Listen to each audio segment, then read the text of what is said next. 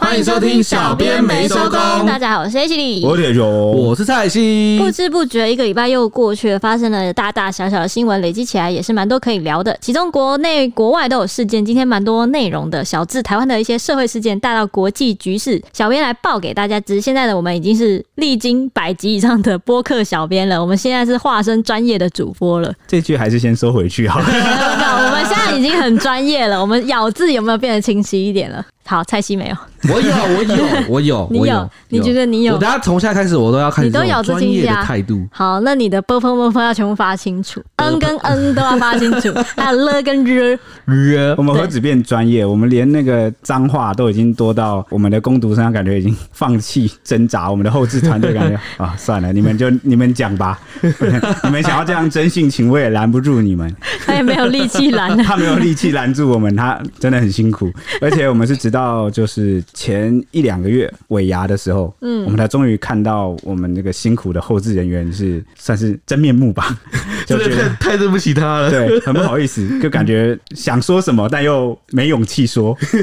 因为我们每次都超时，大家还记得吧？我们只能最早说的三个字了，什么什么三个字， 对不起，还是我爱你。太太太快 了吧？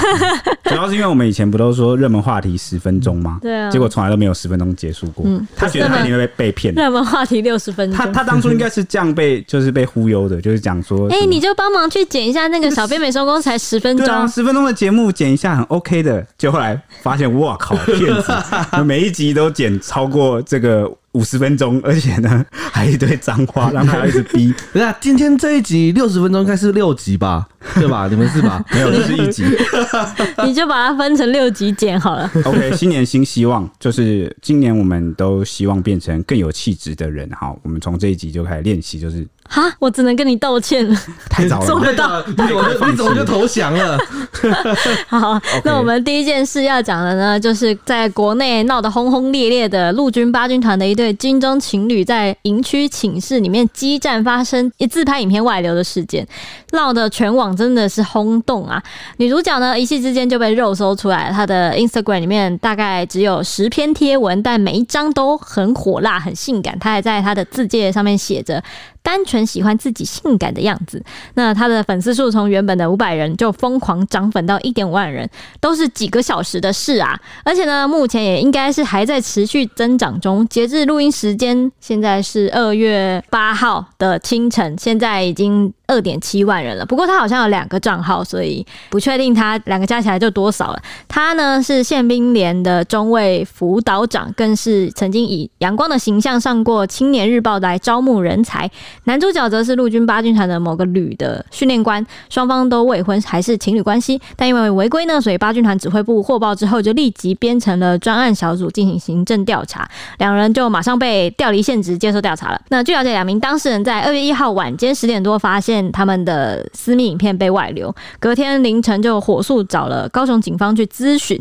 那两人都很低调，没有表明自己的身份是军官，只对远景说自己有私密影片外流，应该要怎么处理，就问咨询这样子，然后也没有提供相关的影片给远景。那远景则向两个人说呢，依法是可以提告妨害秘密罪的。那两人在了解相关报案流程之后就离去了，没有正式提告。警方是事后才知道啊，原来这两个人就是现在在全网轰动的两个军 官。那就好奇了，Ashley，因为你没有当过兵嘛，你知道什么是辅导长吗？破哎、对，就是我们都叫 他辅仔，啊，好，所以就叫 POY。破哎不都是最凶最老的那个吗？不吗？是，no 不 no 是 no no no no no no no no。那是 POY 通常都会在连上，我们一个连的编制可能八九十人到一百出头人，嗯都有可能。嗯那 POY 通常这个辅导长在连上都是扮演着一个跟兄弟，就是下属们。我啊刚以为你要讲跟兄弟是情侣关 系啊的角色，我吓你是说坏。扮演白脸的角色吗？就比较是慈，比较温柔。对，就比较是妈妈型，就是陪，嗯比如说如果发现哪个弟兄哦，他你心绪迟低到啊，还是落，什么的没之有类的？情绪低落。哦嗯就是心情不好，辅导哦哎就是他是一个比较对类似这样的角色，因为 哎，那小老弟，你听听啊，我在我在我们晚班就是 poi，啊，就是就是辅导长的角色，有事情都可以来找我你。是副连长的角色 吧？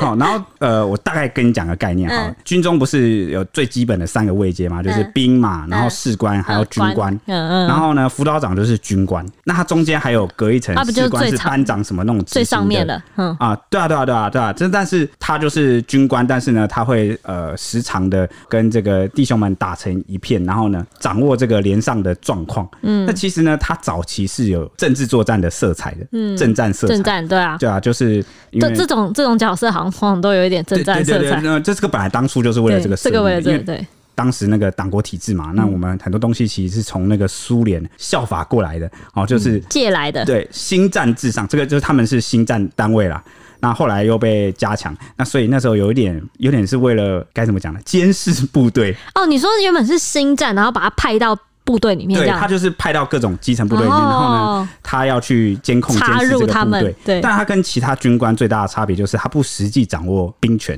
嗯嗯他不能指挥作战，嗯他就是一个星呃战的，政治作战的角色。嗯那只是到现在，好像因为也还没进入这个战时嘛，我们也结束了那一段党国时期啊、嗯所以呢，辅导长这个角色他就变得比较像是具体很深入的掌握连上状况的，然后呢又有这个资讯官这个又又没有那么心灵导师，对，就是心变得辅比老较像师，呃类似，就变成类似这个角色。嗯嗯，好，就去辅导主任，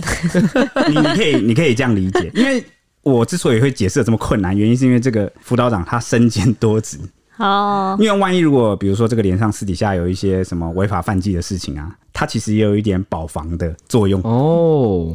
对，所以它的是多功能，你可以这样理解。对啊，这样他什么都要管一点，管一点，管一嗯对点，，辅导主任，你对、嗯辅你导开主始任讲的是最精准的，嗯对，大概这个感觉啊。那反正呢，就是一个这样的宪兵连的中尉辅导长，嗯，那他违反了营区的规定，因为营区规定是不能拍照，就是不能录影、拍照啊什么的，不然的话你，你营区内的这个资讯可能就泄露出去了。 他们还有穿军服嘛，对不对？对他们就在这个外流影影片里面，他们是身穿军服，那就大喇喇的把他们的臂章，呃，象征你单位的臂章就露了出来。嗯，哦，所以身份很快就曝光，就知道他是军人。那这个地点又在营区里面的，可能是寝室吧？就很容易就认出来那个地方是军营这对，样子。嗯没错。哦，所以算是严重违规啦。那反正这三段影片在网络上疯传之后呢，女主角就在 LINE 群组哦传讯求助她的啊、哦同学们，就是说各位同学，请大家帮我一个忙，有些关于我的东西被流传了啊，大家如果有看到，麻烦截图那个群组给我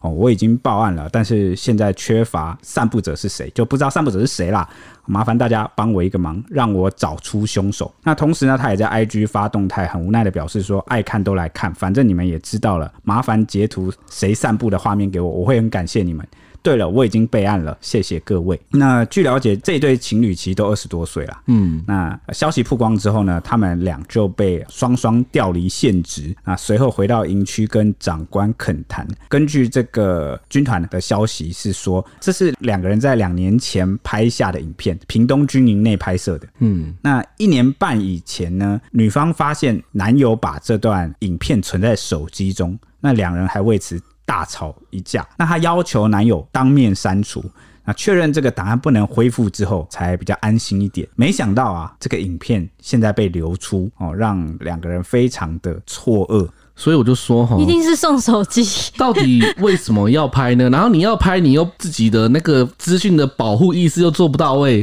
对吧、啊我觉得就而是且他他像徐呃他说的们他们对是不是？而且他们有军方这个比较敏感的对啊，又对你又那么敏感元的东素西在里对面啊，对，我跟你们分享一个最近的案子，这一两个月前发生的事情，就是我记得有一个军人出来啊、上媒体去投诉，哦说呢。他，你知道每个阿兵哥，如果你要进军营，你要带手机的话，你要申请一个特别的标签。嗯，那申请这个标签以外呢，你还要在你的手机里面安装一个国军专属的 App 嗯 app，那个 app 会限制你的蓝牙或者是你的这个拍照录影功能，就让你不会不能去不能使用功 能。对，但是呢，道高一尺，魔高一丈嘛。你看，上有政策，下有对策。对策对那很多人呢下游骇客吧， 大家常常就会带 A B 机嘛，嗯，A B 机就带两只手机，然后一对只藏在身上，然后另外一只交出去。这个，哎，检这个检查用啊太简嘛，单了，这搞不好学生都知道要这么做。嗯，那我们这个先不管了，反正呢，就是有一个我想要新再人跟大家介绍，我们晚班还有一个晚班唐凤， 号称 ET 唐凤， 他什么都会，什么都能，就是所有电脑的功能他都会。我们组电脑也要找他，买买什么任何电器三 C 设备都找他他。感觉他来当记者走错行了，我觉得他是走错行我也觉得他了、走错行，但没关系，总是有这种啊。 对，反正电脑什么问题都可以找他。嗯，那反正呢，这件事情呢，我呃，我们姑且不论刚刚那些钻漏洞的方法，嗯那总之这位投诉的这个上媒体投诉的这位军人呢，他是乖乖的把手机交出去。嗯，那乖乖缴手机出去之后，那后来装了 App 回来嘛，他就无意间就是在检查自己。你知道 iPhone 不都会记录说你每个 App 上周使用了多久时间，每天使用了多久时间吗？嗯，他发现一件可事以，看照片使用多久时间，对不对对？他的照片、他的相簿啊，被使用了四十六分钟。哇哦，然后他就说他的相簿里面是有一些比较私密的，那他就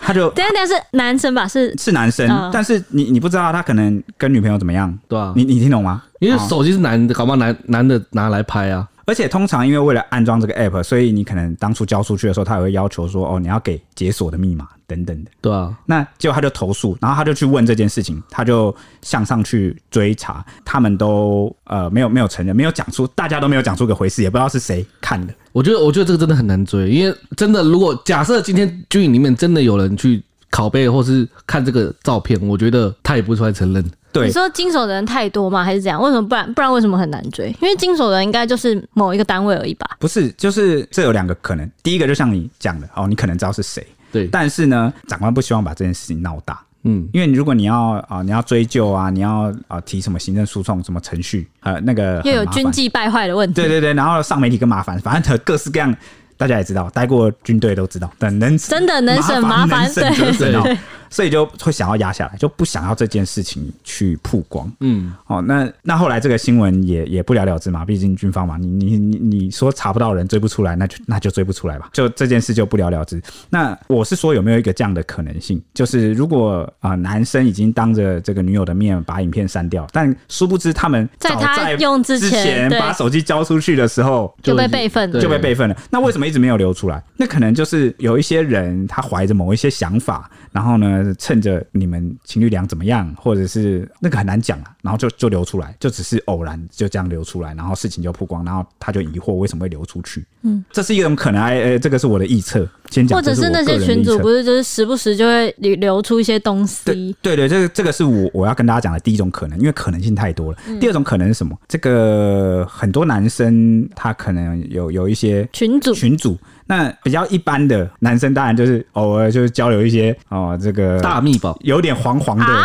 哦、这个东西，那那很正嗯常，啊有有时有所闻，那是很正常。但但是都至少会有个底线，拿捏一个底，你知道吗？那如果有人就是他本着某种炫耀的心态，要不得的。哎，这这个事情是发生过的，很多社会事件上也很多，把自己女朋友这样流出去，现在的有没有可 Telegram 能也很多吧，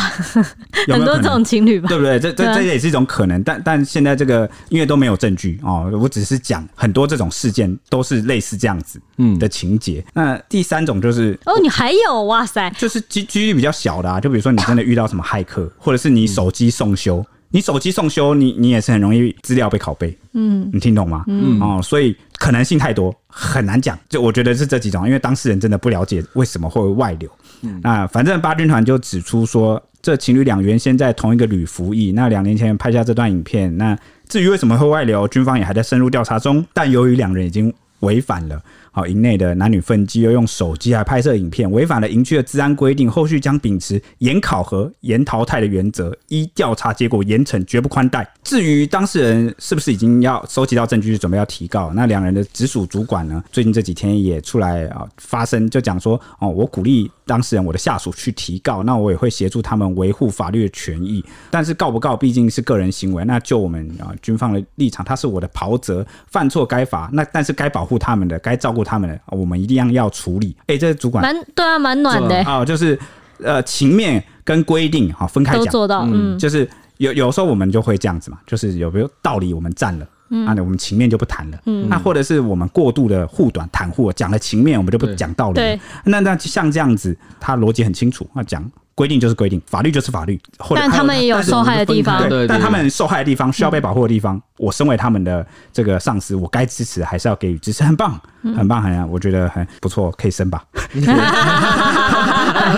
怎么突然就呃，肯定一下嘛。嗯那军方就指出说，法务单位也有协助这个情侣俩看要怎么处理。那两位也已经到警局备案，准备提告。不过这件事情是非告诉乃论，所以必须要有明确的提告对象，也要有充分证据才能对特定的人提告。至于是否已经找到明确的目标，军方表示应该是有了，因为有些人看不惯别人在传这些不雅的影片，所以已经有人主动的截图给了这个女主角。那至于知道要告对象，那数量有多少呢？啊，那是谁呢？那这个还不清楚。那另外一方面，警方也后来也主动去跟男女主角联络了，是否提告以及提告什么样的罪名，那当事人还没有决定。啊，可能后续我们再来看看吧。嗯，啊，反正是一个这样的事情。那也提醒大家、哦，如果有类似这种外流影片啊什么的，就是不要在群组或者是什么东西就是转传。那你如果有人传给你什么，你你就不要传出去啊。对啊，因为这个是触法的。对你，你可能你看，你就是你收到哦，我收到，但是你不看，或者是啊散布猥亵对物，那、那个就是有法律问题。对对对对对对，哦好那没错，然后大家也不要说去做什么样的猎物啊，或公审什么。呃，其实我讲老实话啦，在这样的手机人人都有，然后呢，在这样的资讯时代，你说小情侣怎么样自拍怎么样，那其实是他们的事情。对。你你你听懂吗？有时候因为很多人会说，哎，谁叫你要拍？对，谁叫你拍？这样你就变成检讨被害人啦、对啊对啊对啊就对是啊他拍，但是他没有要外流啊。嗯他又没有要给大家看，那对啊他自己拍了，他自己要留下来，他要怎么欣赏是他的自由。好、所以我们不要从这个角度去说，谁叫你要拍？那那是不是你出了车祸被撞了，我也可以说谁叫你要走上街呢？对啊对，不对？呃，一一样的意 思嘛。啊，或者是你你吃这个东西噎到，谁叫你要 吃？你你不会不会嘛？不会这样子嘛？对啊对不对？或者是是就像是我每次都讲不烂的那个印度的这个性侵新闻，那很多网友都会说，谁叫你要晚上的时候走出去？那对依依保守程度不同，每个国家会谴责的那个那程个度民众不一样嗯啊、理由会不一样。第一一种是你看在印度，就是女生晚上居然不能上街对。你一个人，如果说一个人上街，那当然，再开放一点的国家会变怎么样？就是谁叫你要穿的这么暴露？好、嗯啊，这种穿的暴露也不是一种邀请哦，听懂吗？哦，人家拍了也不是为了给你欣赏哦，听懂哈、嗯对好，这个就是要跟大家谈的第一件事。嗯，接下来第二件事情也是发生在台湾啦、就是有一条新闻让我们又再次的扬名国外了。就新北市有一名二十九岁的林姓男子，他驾驶小货车要到三峡，就新北市三峡去送货，从国道三号下三鹰交流道的时候，出现一辆白色宾士车去剪线，就从旁边这样突然剪过来，突然从白色潮化线的地方硬切到他的前方，就差点造成了追撞车祸。没想到就是驾驶都比较火爆， 双方就在匝道那边互不相让，结果一下交流道，宾士车就强行拦车，直接还要绕人助阵哦。从货车的行车记录器就拍下来的画面可以看到，有一辆小货车，就是后来就到了现场，接着就三名黑衣恶煞就拿着球棒朝货车的挡风玻璃猛砸猛砸这样子。那货车司机是吓了，立刻连忙报警啊，说我被拦车啦，我被就是被人家拿球棒打了。那他这个三煞就逞凶了十七秒，砸到那个玻璃吼，几乎是全碎之后才马上开车离开这样子。那这一段一分五十四秒的行车记录器影片啊，就一上传到脸书之后就。引发了这网友的热烈讨论呐。那六日更被传到，就是美国知名的那个 Ready 论坛的三宝版，直指说，哎、货车不让道，惨遭球棒砸车，结果登上了当日的最高排名的讨论文章，对就，Reddit 论坛是怎么样的论坛呢？相当于大家想象一下，就是我们台湾的台湾的 PTT， PTT 哦，那没错种感觉，就是美国乡民都在那边讨论各种事情。嗯那没想到台湾继这个交通的行人地地狱狱之后，又三宝也是扬名国际啊。这个这个也不算三宝吧，这个是球棒对恶煞啊球棒哦对就恶煞是这个侧面凸显了什么事情，你知道吗？是交通素养，哦嗯因为这个呢，这件事情是我们台湾交通乱象的续集，你可以把它设为是番外篇， 而对且 而且我要说，这已很经多不支是线这不算是特殊个案，其实蛮常对发生那的。如你要知对，那道，如果台湾这个是特殊个案，那我们在这边就会谴责啦，说什么就在那边小题大做，就对想趁机黑台湾呐、嗯那请问各位扪心自问，这是个案日吗？常啊？这根本就是台湾日常我。就随便举个例子我好倒要了。反问这些美国乡民们，在那大惊小怪什么，对不对？但美国人可能是掏枪哎、啊，哦，这个、啊没有啊，他们好像不会。他们他们有路他怒们因为他路们怒他症们的人他们啊，很少会做这种事情，应该但是说好你知道像不到日常吧？呃但他们所以他们之前才特地拍了一个电影对叫《路路怒怒症，对，哦，而就且是还是好像是影帝演的，我记得。对对对对反正我觉得我这美国应该也蛮恐今怖的。天已经生活很糟糕了，对拜托跟我你不要道个再跟我道个歉好 吗？哎哎很恐怖哎， 很恐怖，真的很恐怖。而且美国人有枪的话，对能用枪的话是真的会蛮可怕的。哎、这边刚好跟这个粉丝提问一下吧，因为我知道应该有粉丝在海外，嗯那我就问一下你们现在所在的地方，哎、可能也有这个美国的粉丝德妈会来哦， 啊、可以吗？ 为我解答一下，德妈会在来回答你。在美国这种行车纠纷，我我相信世界各地都有，但有没有像我们这么频繁？因为我台湾我会觉得频繁，我跟你每讲一，秒都会发生的感觉，我会讲台湾频繁是因为台湾的目前的交通的这个是市区比较地狭人稠，嗯，哦，所以我就觉得它频率很高，因为有这个地理环境的，还有都市规划各种的，哦，层层的因素。嗯，但导美致这个国事件真的是太常发生对了。，但我知道其他国家也有，我也听过，像比如说我也。就是我们不是也看过那新闻吗？俄罗斯那行车纠纷，战斗民族，对啊然后下车也是拿拿球棒啊嗯一对啊样 有。什么给西都有。对，那是那，但是我就好奇，如果美国这么常发生，如果跟台湾一样常发生的话，那照理来说，我们台湾这个球棒队的新闻，那就应根本该就不会会让在他们大惊小怪，对，啊是应该就不不是？会在 Reddit 引起讨论才对对，啊。而且还冲到最高排名。对啊，这真的个就是不是，所以我就我就会下意识觉得，那在美国就算有发生，那应该也没有像我们那么长吧？嗯，是吧对吧？我我是合理对的啊，推论啊，我也是蛮好奇的。依据我看的各种美剧来看的话，他们好像是真的是车祸或是干嘛，就是不会这种就不会只是剪线互这相种，挤一下就 对，会就下来罚，就然后就落人来打这样应子，该说，今天如果我对你不爽，我就直接撞过去了。你我一直我对对我对不会只，我不会发生这种，或这种是撞了以后才下来理论，这样就是真的发生事故了，哦不会这种没有发生事故的，为什 么？所以你是你的意思是说，其实我们台湾的这个用路人比较易怒、 暴躁，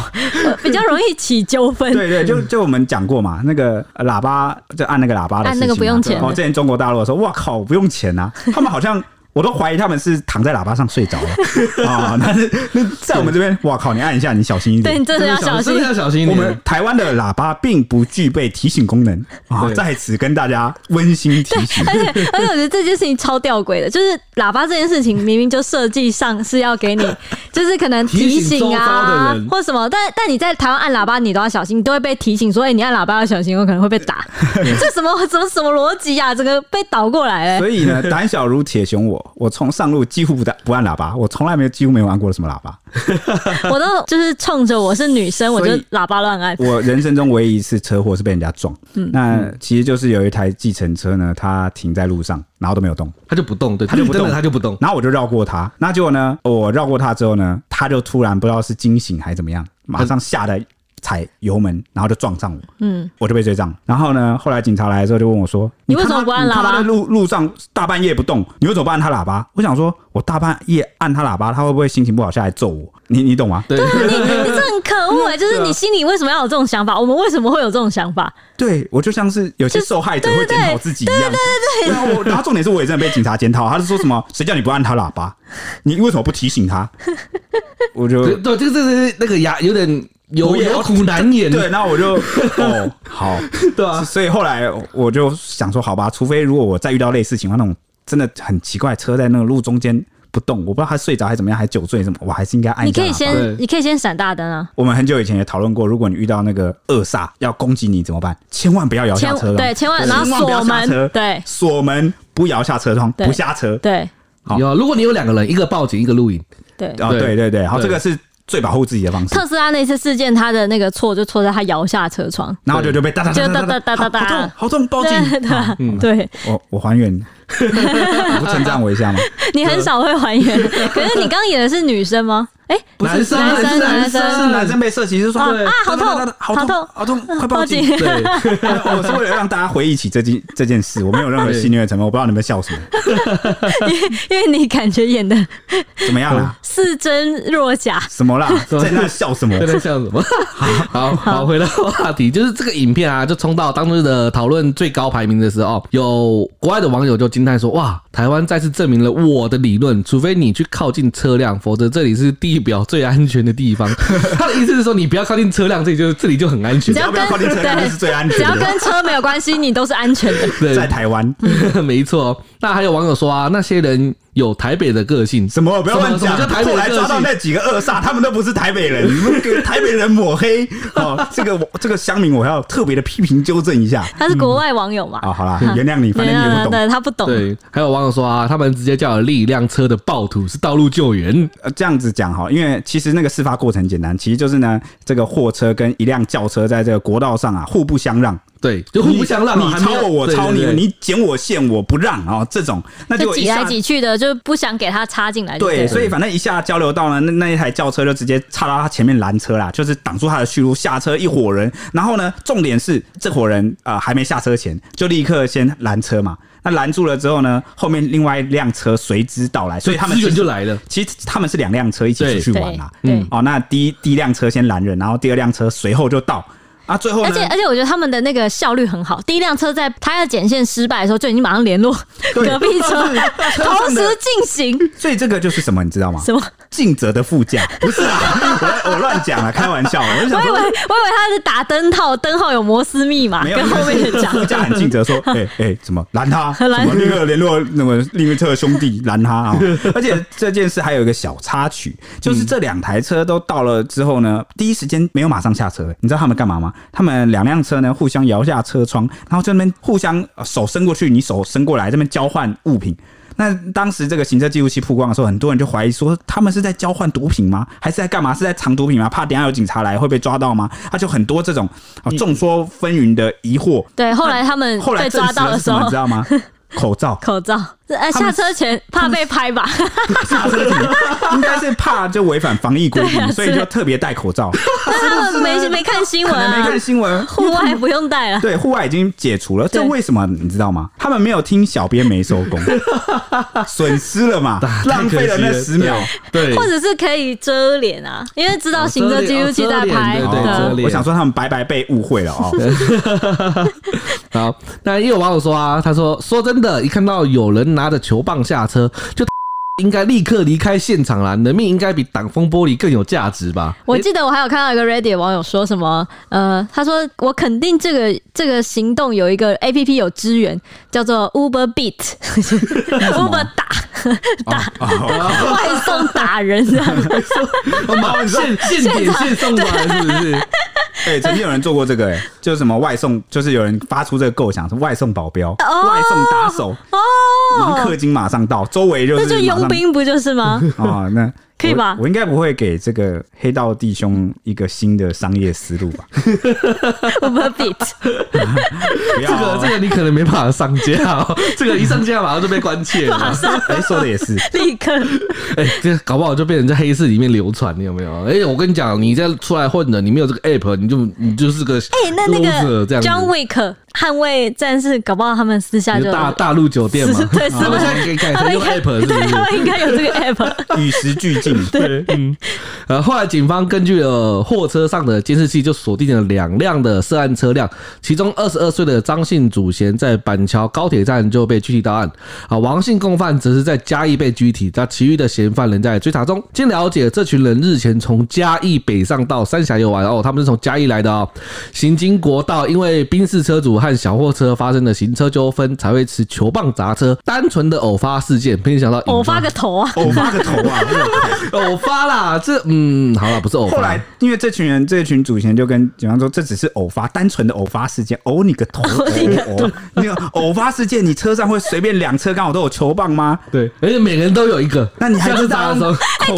每个人都有一个，我很惊讶哎。对啊，我想说放一根防身就算了，一人一根是怎样？然后你还知道口罩遮脸，这让我想起另外一个前、呃、去年的很有名的事件，就是那个玛莎拉蒂二 少，二少对然后就对是对也是下车人手一个球棒，对那你就很明显，你这个你就是来者不善嘛，你们平时塑形不良嘛，对那啊而且我也没有诬赖他哦，哦，这几个主嫌后来查出来他们是有前科的。嗯哦，对，那就有犯罪前科，二十二岁这么年轻，所以常常在想，犯罪到底有没有年轻化呢？还是其实一直都都是这样？哦我有点搞不清楚。大家他们说偶发是因为他们不认识被害人，可是我觉得，就算你不认识被害人好了，你车子随便就五六根、七八根球棒这样背着，这样真的没有犯案的动机吗？就是你等于你一旦遇到冲突，你就是要拿球棒打人啊呢、我车上只会有糖果，不用担心我。 对，所以这又让我想到另外一个事件哦，就是呢，刚好今天录音这个时间的时候，有一个台大的副教授就有出来讲嗯，发文啦，就讲说呢，他最近啊。有有一天开车遇到球嗯棒队，对，就是遇到球棒队，他开车呢啊、要从这个校园的停车场进去，嗯，就路口挡了一台车，他就轻按了一下喇叭，那结果对方直接暴怒，下来就直接掏球棒，哇，所以他他做到警察要求你做的事了。对，他就真的就不动啊、哦，就是就是让他挥，就不不理他，然后马上报警这样。那可是他后来就发文就去感叹说，诶、这个是校园呢、校园旁边呢、几乎就等于校园了啦。对啊啊，然后呢，按一声轻轻的喇叭，马上就可以遇到这个球棒队，他就台湾第一学府球棒队，对，他就说他很匪夷所思，台湾的治安难道没有在恶化吗？政府难道无动于衷吗？他做出了这样的疑问啦，啊他发文啦，好、那就引起了蛮大的关注的哦。但这件事人还没有抓到啊、哦，那有后续如果有什么特别，再跟大家分享。嗯，好，接下来我们要来到了第三件事情，对，就今天是的第三件，就是佛光山的开山宗长星云大师在二月五号下午五点的时候，在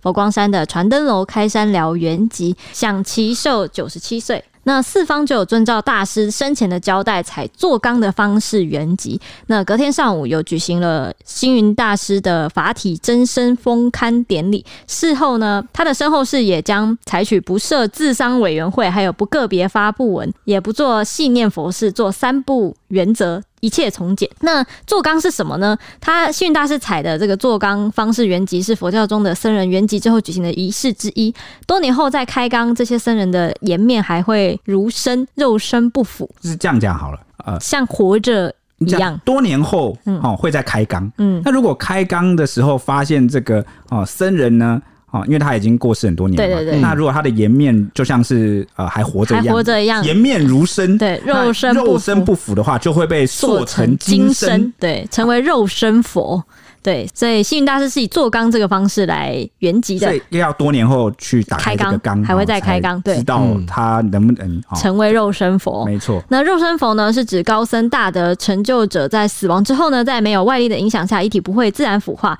而是呈现木乃伊化，或不做任何变化，就像人生前的模样，甚至会呈现金光色，就被称作是紫魔金身。这是佛跟菩萨还有阿罗汉圣人的境界。再跟大家介绍一下坐缸是什么意思。那星云呢，他曾在二零一三年的时候写下长达五千字的遗嘱，透露说佛光山的信托基金的金额现在已经有十多亿元了。那除了少数是信众发心捐赠的，主要来源都是他过去的稿费和一笔字所得。那二零一四年他在讲座时也有透露说，佛光山的寺庙、道场、学校跟电台等等的资产，他什么都不要。他说这些都不是我的，他就连稿费也是全部都捐出了，所以呃，星云最后的身后事的部分，几篇是比较受到关注，一个就是他的遗产，一个就是他做缸的方式原籍这件事情，还有一件事就是他是政治和尚这件事情。对，星云大师他除了在宗教界就是举足轻重以外啊，也因为他平常的就是比较不避讳去接触或是谈论政治啦。星云大师不知道大家知不知道，他其实拥有国民党党员的身份哦、对，他曾在一一九八六年的时候担任国民党的党务顾问，在一九八八年的时候担任中央评议委员。他经常关心政治、两岸发展或是时事及公共议题，不避讳在镜头前公开发表就是对于政治啊时事的看法，但也因此就是遭到立场不同的人士批评是政治和尚，让他认为出家人也是公民，跟一般人一样要当兵啊，要缴税，要尽国家的义务啊，为什么就不能表达心中的道义，选贤与能呢？星云曾经在日记中写到啊，他说要关怀社会，关怀国家，不一定要去做官，但是如果佛教徒啊都不关怀社会的话，芸芸众生要谁来度化？哦，他这个是我很真的超认同个这句是话哎、很他这个想法呢，哦，是很大乘佛教嗯哦，大乘佛教的是比较入世的，小乘佛教就是比较出世，就是就是修行是为了自己，对，修行是为了自己，嗯，好、为了度我。那这个大圣呢，它就有点像是我修行是为了解救众生，好就是众生很苦，我要去对普度众度生化这样子嗯芸，众生，然后引领大家一起超脱。哦，所以呢，我一我一直觉得神明当初会出现，就是因为这样吧，所以我就会觉得很认同说，如果芸芸众生你都不关心的话，那谁来救我们？这可能是我们对佛教一个比较，对那些神明一个比较比较神圣化的看法嗯哦。但事实上，佛教在这个演变的过程中，它确实是有两有个分不同支嗯的流派。对，哦，所以所以就他这个很明显看得出来，他是比较大圣佛教的那个啊、哦、思思想想啊。对，没错。那他还说啊，凡事只要对众生有利，就不需要去太考虑个人的利害。例如，他当初接受就是。国民党的中央评议委员嘛，他除了可以让社会大众更加明了政府以外，也让政府知道佛教界其实也是有力量、有人才的。宗教对政治所持的态度，并非是不去参与或是去躲避，而是去问政而不干治。就是问他，我觉得他所谓的问政而不干治的意思，应该就是指我要去了解，了解，那我不要去干干涉他的运作，就是我不我不不参选我对，我不参选，我可能不会去选他什么议员啊，但是就是我要知道当顾问这对，样就是我要知道你平常在干嘛之之类的吧，嗯。星云大师被外界批评政治和尚，他曾经在受访的时候有针对这个事情去做回答。他说自己的人生观其实一点都不政治，他只是佛教里面一个关心社会的和尚而已。说他是政治和尚或做生意和尚的人，其实这些人都不了解他，多数人甚至从未都不认识他，也从来没有见过他。而且依照就是这些批评他是政治和尚的这些人的逻辑，那么星云大师也应该算是教育和尚或艺术和尚，因为他其实有心学。嗯，他有办学，啊对对他是有办学的然后也对艺术也有涉略，所以呢，如果都有涉及到的话，那他觉得你也应该也可以称他说是教育和尚或艺术和尚。对，没错。他说，如果批评就是如果你都这样了，你还要批评他是政治和尚的话，那就给他欢喜啊，就是你开心就去吧。对，他的原话是说，如果批评的人觉得这样很有趣味的话，那就让他欢喜 吧，啊、对那就很有这个佛家的感觉哈。那为什么我刚刚会说他很有这个大圣佛教的这个味道呢？对原因是因为他就是禅宗临济宗第四十八代的传人嘛。那禅宗是什么？它就是大圣佛教的对，其中一嗯支。从印度流传到中国地区的一个主要的派别，对主那要的佛教派别。对，所以禅宗本来就是大乘佛教，那他有这样的想法也很正常。那为嗯什么大家会这么关注他呢？因为他真的在各界是举足轻重的地位， 真的欸影像是响力很大。啊、我简单讲好了，他就是创办了佛光山，而且呢，他在世界各地啊创设的这个寺院道场就高达了三百所以上。对那佛教的学院啊设立了十六所，还有很多啊、学校啊，比如说呃佛光大学，啊、对对对对对对对，还我记得还有好几对，所还。有好几所，我太多了，对从举这不起个来。国小到中学、高中呢对，还有这个大学都有。嗯，我记得都有当时那个原籍的时候，幸运大师原籍的时候，很多海外的媒体也有在关注这件事，尤其是东南亚，应该是就是超也有多，真的超多也。有传教过去吧。嗯，对，而且我觉得蛮特别的是，大家可能不知道他是什么时候来台湾的。他其实是一九四九年啊、春天年初的时候，那时候还没有嗯啊、你懂的。 啊，那呃也不是什么不能讲啊，就。国府败退的那个前夕啊，对差不多前后，那他跟着他的老师来跟着到，呃国民政府来的。他是呃没出有，生他，不是跟着国民政府来的，哦嗯，他是在那前夕来的。哦，对，那他是一九四九年初的时候，跟着他的老师来到台湾，他是当学生，对就是学习的僧侣啊。对，那 学生，结果他跟他的老师，这这一众学生呢，在桃园那时候呃来修行，结果被指控是匪谍，嗯，那就师生都下狱。对，当时他们是有被下狱的，对对对，那后来经过这个一些呃呃笃信佛教的国大代表，算我是记算是得帮忙吧。对对对对对对呃具体名字有点忘了啊。国大代表还有一些政界的这些信奉佛教的，来把他解救出来，帮他做担保了。嗯，那后来他就在这个劝说下，就跟他讲说，你就加入国民党吧。哦，对嗯在当时这个氛围下，你就加入国民党吧，这样可能会比较好、对所以可能这个开启了他。好，自此之后去接触到政治领域，好，对政治有很深刻了解的，对嗯我觉得算是一个契机啦。哦，因为你你看这个人怎么样，还要从他的生平、对。他的很多机会来看。但是你要说他就是支持国民党了嘛？那其实也不对，他其实支持国民党跟民进党的双方党派，其实他都有支持。像是当年马英九在选总统的时候，他就有在镜头前说：“哎、大家拜托帮忙马英九，就是找工作。”就是当初马英九从二零零八年要要竞选总统的时候，对，他是有在镜头前这样讲。但是以后二零一六年、二零一五年的时候，蔡英文打算明明年要选总统嘛，那他当时也有讲说：“哎、蔡英文就是我们的。”妈祖婆啊，那明年一定会当选。他其实两个两个其实都结有果帮就忙真的讲中。对那这个啊，蔡英文也真的当选。对那近年来他又在登上这个媒体版面，主要就是因为他也有嗯算是支持韩国瑜吧。嗯，对对对对对对，那就很多人就解读就认为说你你怎么我，可是很多人反而是因为韩国瑜，然后才认识这个幸运幸运大法师对幸运法师。嗯哦，这个是蛮特别的一点啊、哦那最后讲一件事，他曾经啊到这个教廷梵蒂冈去去跟教宗对话，我我真的是觉得很宗教对猛话，我真的觉得这个是真的是世 纪，我有已经我觉得这个可以载入没错，这绝对绝对是载入史册啊、对啊世纪宗教对话，那大家就可以从这件事呢，呃，来想见啊，它的影响力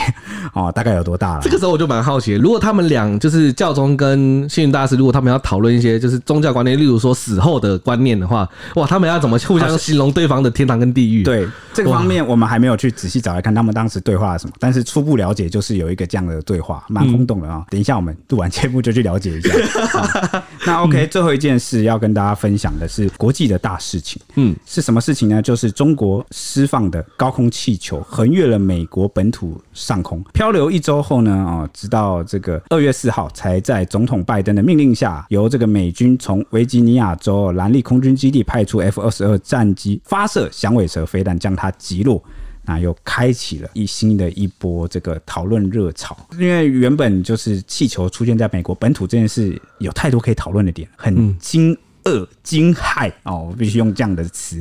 那为什么这件事会受到瞩目呢？我给大家讲一下前情提要。我们看国际事件啊，你从单一的事件去看，你会看不懂，嗯，你会觉得很莫名其妙，你不知道这个事情重要在哪。嗯，为什么重要？我跟大家讲，当时正值美国国务卿布林肯啊访华前夕，好、准备要访中了啦。那结果呢，在这个前夕耶，准备要去嘞、啊，就突然跑出一颗中国的间谍气球。再加上呢，这两三年啊，甚至这四五年以来，中美一直在对抗，你关系一直都很紧张。对那前阵子呢是贸易战啊，后来呢这个疫情，再到后来的这个因为台海的关系啊，好针锋相对，那还有俄乌战争，对哦选边站的问题啊嗯太多了，一直双方都很紧张。那本来呢以为这个外交之旅可以顺顺利利，那就跑出了这个间谍气球。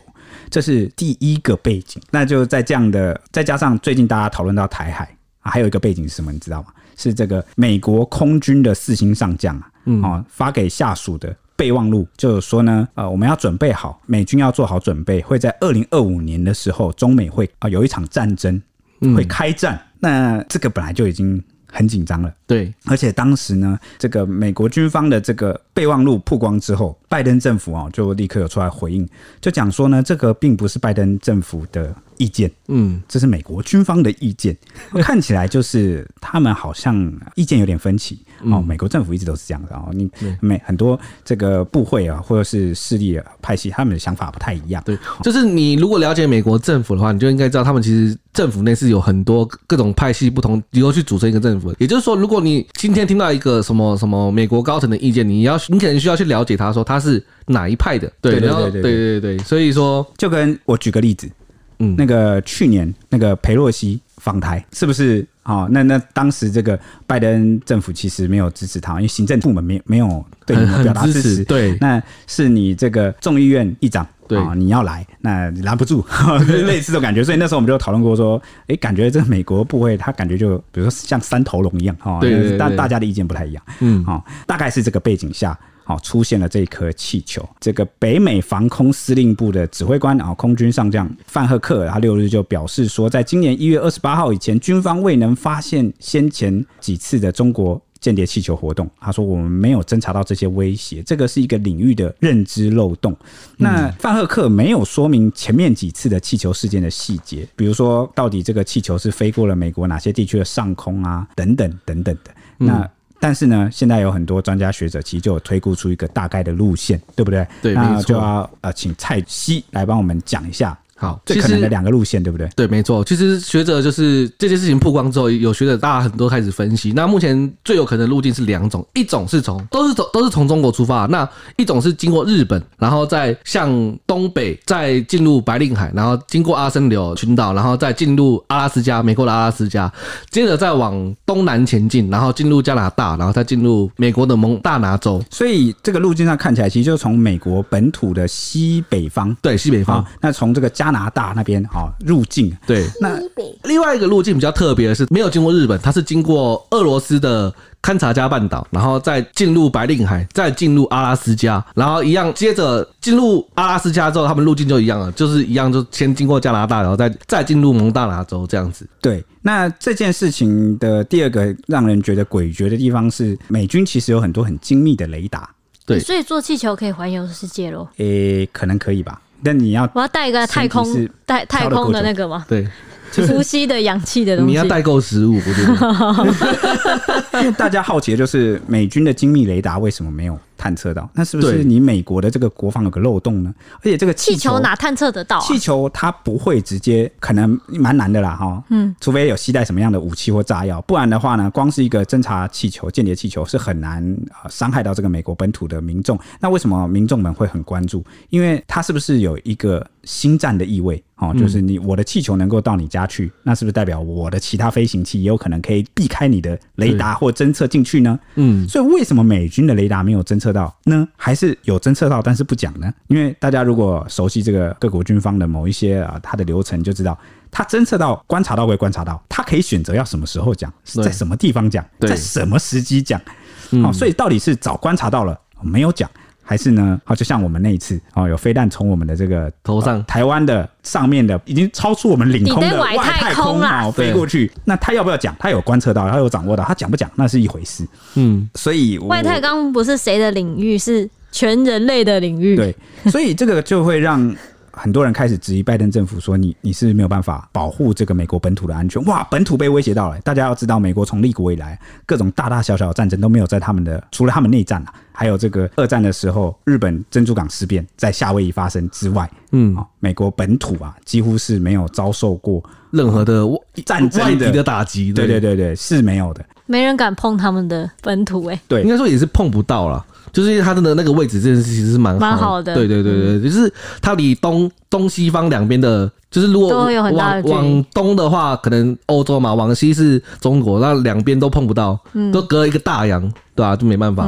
对，都没有战争，都几乎没有波及到美国本土，所以他们才一直就是很很繁荣嘛，很安嗯定稳定。所以这这件事情会不会给他们一个蛮大的心理压力？再来一件事情，好、也引起了蛮多人关注，就是呢，这个气球有飞经蒙大拿州的，号称是美军的核武库存的核武库，就是有核弹跟洲际飞弹的发射井都在那边。那这个所谓的中国的间谍气球经过的时候，有没有收拍集照到回什么样的首数据？对啊不知道哎、不知道啊、哦而尤其呢，这个气球下面挂载了三个公车哦，加起来这么长的哦，一串不知道什么样的仪器。那最后一件大家在乎的是什么事情，你知道吗？在乎的是拜登政府采用的手段。那、采用什么手段呢？就是派遣 F 二十二战斗机去把气球给击落，而且呢，也不是在本土击落，因为他那时候说担心这个民众啊、哦，比如说炸掉之后有一些碎片啊什么残骸会掉到地面，可能会对民众造成伤害，所以是等这个气球飘出海，差不多到比较安全的位置，那才派战机去。一路半飞，然后再把它击落。嗯，哦，所以这个就让很多人给拜登政府贴上了一个软弱的标签。你、你怎么怎么是这样处理事情？你不能采取更激烈的呃反制或抗议方式吗？你是不是就是这么无能为力呢？嗯，好、但是这边就会衍生出另外一个阴谋论，因为它的时机很敏感哦，是在这个美国军方刚刚讲出这个话，二零二五必有一战，那又是在国务卿布林肯啊文官政府。访问前，你又挑着这个时机讲，因为他们其实应该是早几天前就掌握了这个气球，嗯，那可能你隔了多久才讲这件事情，不知道。那蒙大拿州的这个核武发射井啊，他们的美国媒体放风是说啊，这很严重啊，可能这个机密哦都被他看光。诶、但是这个地方啊，其实是你你 Google 你也知道有这么一个地方的，嗯，你说他是为了掌握位置而来吗？不知道。所以现在很多媒体都在揣测说，他啊是不是收集了什么样的数据啊？是不是冲美国而来？是这是真的，因为我们其实说真的啊、因为真的也不知道他到底传输了些什么数据，或者所以是我们只能对外界去猜测因这为样子。后来中国的回应是说，这是民用气 球，这是一个民用气球的走失意外哦，就是飘着飘不着知道小去哪了心的。对对对对，那没有军事的用途，那是比较冷回应哦，冷处理这件事情。嗯，那具体怎么样呢？真的不知道。哦，对这就是是不是有人不希望布林肯访华 呢？是不是不希望中美关系改善呢？让我很好奇，我记得前几天好像有个名嘴还是什么来讲说什么，呃，他们俩就是拜登跟川普的政府的差距，就是在对中的态度嘛。对，对，然后我就想到，那如果这件事情让川普来处理的话，那就是强硬。所以这边有个脑洞大开的地方。哎、这我刚刚讲的这边后面这段都是我个人的意思哦脑洞大开啊，大家对记得对对，脑洞大开。对，是不是有人就是我讲的，不希望这个中美关系去改善，希望美国继续哦，美中关系一直保持这种、呃鹰、对抗的基调鹰。派，对对是不是有这个可能性呢？这个我就你们就听听看吧，你因为讲英派汉文想发出老鹰的叫 声，因为我觉得现在很多媒体讲说什么他去收集这个数据什么资料，其实这也是臆测，因为根本就没有人出来证实过它上面有什么机器啊，到底有什么在运作啊，到底传回来什么东西，到底是不是民用气球还是军用气球，到底是走势还是怎样，没有人，这个都是大家在臆测。你觉得美军会讲吗？最后我他他能讲的都讲了，就刚刚 那样那甚至讲说他来窃取什么样的机密，重点是那些机密完全都是你你对啊卫星你讲过 Google 的地图你一看，就是他比较有点公开资讯啊，那对到底能收集什么？好像 这个是有一些人哦是在这样揣测，好这样想。嗯，中国释放的高空气球横越美国本土上空，直到四日才被美军派战机击落。这件事情让美国的媒体认为啊，给了美国总统拜登一次史普尼克时刻。什么是史普尼克时刻呢？它其实史普尼克时刻，它又被称为史普尼克危机，那指的是冷战期间美苏对抗。那我们就要把时间拉回到一九五七年的十月四号，苏联抢先发射了人类第一颗人造卫星史普尼克一号，进入了地球的轨道，让西方就是整个西方社会陷入了深深的恐惧之中，因为他们觉得是哇，这个冷战的一被个超越了。对他们被超越了一个冷战的转捩点。嗯重大转捩点。哎、大家不要觉得很奇怪，什么啊，他就不就飞上太空去吗？怎么了吗？哎、他能火箭能飞上太空，那代表他的什么东西不火箭能嗯推进技术也能飞到你的本土。对，没错，而且代表说你现在办不到，代表代表你没有任何地方可以反制它。对，那对他而被且超越了，这个东西可以有各种的军用用途啊、对军事用途范围运用是很广的。嗯，那史普尼克危机发生之后啊，美国的舆论是一片哗然。时任美国总统艾森豪也在民意的压力下承认了苏联的太空科技已经超越了美国。哇，当时美国承认呢、然后可能会对美国本身和美国的领导地位构成威胁。那之后，美国政府才开始大力的研发科技与军事领域的研究，就是加强那个太空科学啦，还有技术啊、工程、数学啊的教育。那展开了为期二十年的太空竞赛，就是开始，就是因为这个时候，美国才正式开始跟苏联打太空竞赛嗯你。说是 STEM 教育嘛，就包含了科学技术、工程、数学这一类，所以后来对这个美国呃相关的这些哦数学领域的人才辈出啊，都为嗯后来什么 NASA 啊去，不管是登月还是怎么样，对，都是立下了一个蛮重要的基础，就是一个政策性的转变。嗯所以这个所谓的史普尼克时刻啊，你可以把它解读成是激起了美国民众的危机意识，对啊对对，就是美国民众警觉到来自北京的威胁，那就会认为拜登政府必须要拿出对策。嗯，那是是不是因为，也就是我前面讲，美国本土其实一直都蛮某个程度上安蛮安全对安全啊，那对个安全感很高。所以其实历年来也不是历年来，就只要你每次只要有美国本土受到攻击或受到威胁，就是美国人都会很激动，就是有点像被变刺猬对对，变刺猬就是这样子。对，所以某个程度上，如果我刚讲的那种阴谋论真的有人不希望的话，哦，这如果这不是一起意外，如果我是说如果，那有没有可能是一种需要去他希望透过这个方式来凝聚民意？嗯，哦，就是民间因为这些事情改变一些他的看法。那美国的国会山报啊，就分析就认为说，